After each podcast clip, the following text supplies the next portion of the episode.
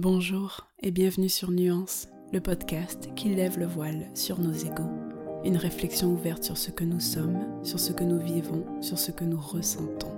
Lorsque je dis nous, je parle de toi, de moi, de l'incroyable diversité qui fait de nous des êtres humains. Je suis Leslie et je te propose d'explorer des pistes de réflexion pour nous ouvrir à nous-mêmes et aux autres, pour prendre du recul et pour mieux nous comprendre. Et puisqu'il n'existe pas de vérité figée, ensemble, osons regarder l'incroyable richesse de nos nuances. Un petit mot avant de commencer cet épisode. Nuance, c'est mon invitation à décortiquer nos égaux pour tenter de mieux nous comprendre. Alors si tu ne l'as pas déjà fait et que c'est la première fois que tu m'écoutes, je t'invite à commencer par l'épisode 1 où j'explique ce qu'est vraiment l'ego. Car cette compréhension essentielle va te permettre de bien mieux cerner tout ce que je déroule dans les épisodes qui suivent. Parfois, tu peux prendre conscience de quelque chose de vraiment important en regardant ton mec posé sur le canapé, les jambes super écartées en mode extra relax. Oui. Parfois, ça tient juste à ça. À une posture qui n'a absolument rien d'exceptionnel en apparence. Ce jour-là, ce qui s'est passé, c'est que sur le coup, cette vision de mon mec m'a tout bonnement agacé. En fait, ce qui m'a sauté aux yeux, c'est la vision d'une dégaine aux antipodes de ce qu'on pourrait appeler la classe, la bonne tenue, entre gros guillemets, et de manière complètement assumée. Et ce que ça a fait, c'est que ça m'a envoyé en pleine face ce que moi, je ne me permets pas. Alors non, c'est pas qu'on m'ait ouvertement interdit de m'asseoir de telle ou telle façon à un moment ou à un autre de ma vie. Non, mais c'est plutôt qu'en tant que fille puis que femme française, c'est presque inscrit dans toutes tes cellules que ça se fait pas de s'asseoir comme ça. Alors, j'ajoute bien sûr des guillemets sur tous les dictats culturels que je nomme ici, qu'on se rassure. Mais pour en revenir à cette fameuse posture, s'asseoir avec les jambes écartées comme ça, c'est perçu par beaucoup comme le summum du vulgaire pour une femme. Et j'en profite d'ailleurs ici pour saluer toutes celles qui s'en foutent royalement des conventions et s'assoient exactement comme elles le veulent quand elles veulent. Bravo et merci les copines. Mais bref, sur le moment, j'ai pas compris tout de suite que la raison de mon agacement était le fait que je ne me permette pas ce que mon copain peut faire sans même y penser. Non, sur le coup, je me suis juste dit Waouh, la classe. Pas plus, pas moins. Un simple jugement inutile, comme chaque cerveau peut en créer des centaines par jour. Bon. Mais là où ça devient intéressant, c'est que je me suis rendu compte que l'apparente inutilité de mon jugement était en réalité une alerte, un genre d'avertissement que cette scène avait réveillé quelque chose en moi. Alors ce jour-là, l'envie de comprendre mes nuances a pris cette forme-là. Pourquoi est-ce que ça vient me chercher? Qu'est-ce que ça m'évoque? Qu'est-ce que ça réveille en moi, le fait de voir ça? Et là, je me suis d'abord rendu compte d'une chose. Là où moi je suis coincé, là où j'ai des limites, des conditionnements, des croyances limitantes, ben je trouverais ça normal que toi aussi tu sois coincé. Ce que je veux dire par là, c'est que là où je ne peux pas me permettre d'aller, les attitudes que je ne me permets pas d'avoir, les ouvertures que je ne parviens pas à m'autoriser, il se peut fortement qu'elles m'agacent quand je les vois chez les autres. Tu sais, c'est comme quand il y a une règle bien établie dans un endroit donné et que tout le monde la suit. Et soudain une personne se met à la transgresser ouvertement. Mais même si cette personne s'assure que ça ne dérange personne, qu'elle ne manque de respect à personne et ne perturbe aucunement l'ordre établi, mais ça va quand même en agacer plus d'un, qu'il ou elle soit simplement sorti du rang de l'ordre auquel tout le monde se tient. Alors bon, en France, on n'est peut-être pas les meilleurs pour comprendre ça parce qu'enfreindre les règles, c'est un sport national hautement maîtrisé. Mais dans les deux autres pays où j'ai vécu et vis encore, au Canada et en Espagne, Les gens ont beaucoup plus tendance à suivre les règles. Et si quelqu'un sort de la ligne établie et respectée par les autres, il ou elle peut facilement se le faire reprocher. Pourquoi? Parce que si moi je peux pas, ben toi non plus. Et ça peut sembler être une simple question de respect, de bien commun, de si tout le monde fait ce qu'il veut, ça devient n'importe quoi. Et jusqu'à un certain point, je suis complètement d'accord. Mais il y a aussi une grande part de pourquoi toi tu pourrais si moi je peux pas? Alors, à la lumière de ces jolies digressions, revenons-en à ma situation de tout à l'heure. Si moi je ne me donne pas la liberté de disposer comme bon me semble de mon corps, de la manière dont je me porte et me comporte, le fait de voir une autre personne faire ce qu'elle veut avec son corps vient appuyer sur cet interdit, qui n'est dans mon cas qu'imposé par ma seule personne, dont l'ego a subi les normes d'une société machiste depuis l'enfance. Alors bien sûr, à l'inverse, ça pourrait aussi m'influencer positivement, me donner l'impulsion de me permettre certaines choses, de voir les autres faire autrement. Ça peut aussi ouvrir mes horizons. Mais le problème, c'est quand ça touche à une limite trop profondément ancrée pour être délogée aussi facilement.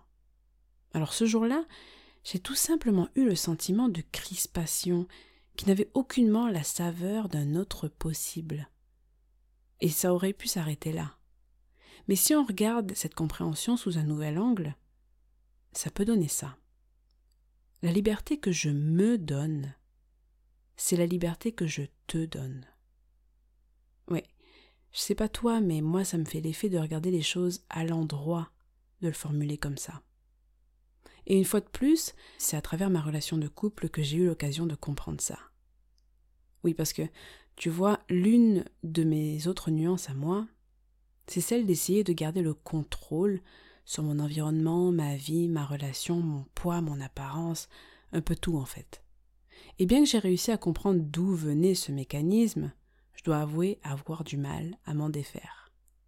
Bah oui, c'est, une de ces réactions que l'on adopte dès l'enfance en réponse à notre environnement et qui deviennent donc super difficiles à déloger. Et on en a tous, crois-moi. Mais bref, pour en revenir à cette histoire de liberté, le besoin de sentir que j'ai le contrôle sur tous les aspects de ma vie peut m'amener à me cristalliser sur certaines choses. Oui, je l'admets, j'ai tendance à vouloir que certaines choses se fassent comme ça et pas comme ça. Point. Et évidemment, tu t'en doutes, et tu en fais même peut-être l'expérience. Ça marche pas super bien ce genre d'attitude dans une relation de couple, et dans n'importe quel type de relation d'ailleurs. Mais comme beaucoup de monde, je suis beaucoup plus détendue sur ces aspects avec mes amis qu'avec mon amoureux, et mon petit doigt me dit que vous allez être nombreux et nombreuses à vous reconnaître ici, parce que c'est tellement fréquent et normal. Mais donc, ce dont j'ai pris conscience, c'est que si je relâche la pression pour moi-même, je la relâche automatiquement pour l'autre. Alors pour prendre un exemple qui peut sembler super banal, j'ai arrêté de vouloir absolument que la vaisselle soit faite le soir avant d'aller nous coucher. Avant, c'était un truc impensable de laisser de la vaisselle sale dans l'évier pour le lendemain matin. Et je m'étais totalement cristallisée sur ce sujet. Non, je n'allais pas me faire le cadeau empoisonné de devoir faire la vaisselle de bon matin. Quelle horreur Hors de question. Mais le truc, c'est que cette exigence créait non seulement de la tension dans mon couple, parce que pour mon partenaire, c'était vraiment pénible de devoir s'imposer cette vaisselle à la fin de la journée, mais ça créait aussi la tension en moi, parce qu'il faut bien le dire, j'avais souvent la flemme de m'y mettre au lieu d'aller tout simplement m'asseoir sur le canapé. Et un jour, j'ai lâché. J'ai tout simplement décidé que c'était pas si grave que la vaisselle soit laissée pour le lendemain. Je me suis donné cette mini liberté qui est en fait pas si mini que ça si on prend en considération que ça se reproduit chaque jour, cette histoire de vaisselle. Et à partir du moment où j'ai lâché pour moi, ben j'ai évidemment lâché pour lui aussi. Résultat, depuis que j'ai arrêté de m'agripper de toutes mes forces à cette idée, ben il n'y a plus de tension entre nous au sujet de la vaisselle. naturellement, on s'est mis à la faire chacun de notre tour le lendemain matin. Et c'est tout. Alors, oui, ça peut paraître anecdotique, raconté comme ça. Mais il me semble qu'il s'agit là d'une clé importante de notre rapport à l'autre et dont on ne se rend souvent pas compte. Ce que je m'exige, je te l'exige aussi. Alors quand je m'ouvre, quand je me décoince, quand je décristallise sur un sujet qui n'a pas tant d'importance que ça, pour le cas de la vaisselle par exemple, je fais de l'air pour toi aussi. Et on est gagnant tous les deux. Alors bien sûr, chacun et chacune doit choisir ses propres batailles. Parce qu'on ne place pas tous le curseur de ce qui est important ou non pour soi-même au même endroit. Et c'est parfait comme ça. Et on a aussi le droit d'avoir, toutes et tous, et autant que nous sommes, nos petites exigences personnelles qui nous sont propres, nous réconfortent, nous permettent de faire notre petite place bien à nous dans ce monde. Mais si tu me suis, tu te rends compte que ce dont je parle, c'est de ce qui se joue en relation avec l'autre dans ce que je coince chez moi. Tu vois, par exemple, ça peut se traduire sur les thèmes que tu acceptes d'aborder avec les autres ou non. Pour ma part, s'il y a une chose qu'on m'a souvent dite, et qui me fait toujours super plaisir, je dois bien le dire, c'est qu'on peut tout me raconter, sans se restreindre, sans cacher les détails qui sont pas toujours faciles à avouer. Oui, il semblerait que dans ma personnalité, il y ait cette ouverture qui accepte que tout ou presque soit possible. Alors effectivement, il est difficile de me choquer, que je me sente outré par une histoire ou que je ne puisse pas l'entendre. À l'exception peut-être des récits d'hôpital de ma sœur, parce que tout ce qui touche à la douleur physique, ça me fait physiquement mal à moi quand je l'entends.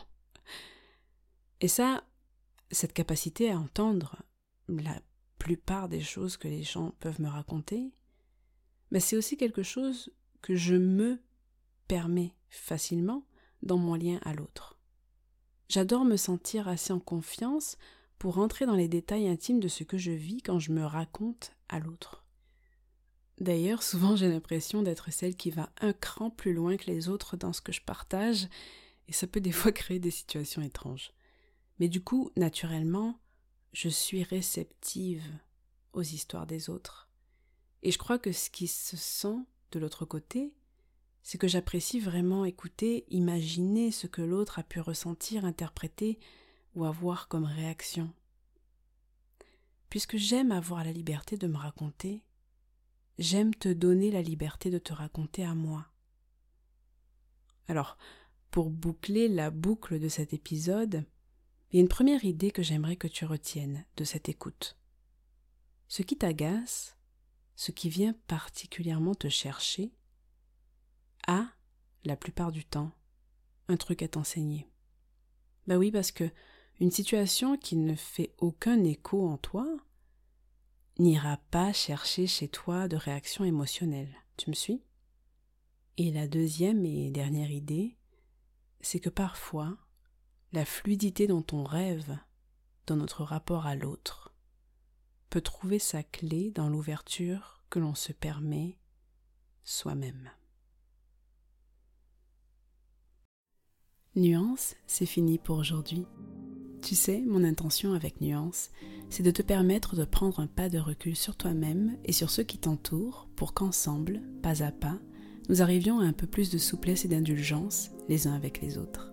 Alors si ton écoute t'a fait penser à quelqu'un ou quelqu'une, n'hésite surtout pas à lui transmettre histoire que vous puissiez en discuter ensuite, pourquoi pas.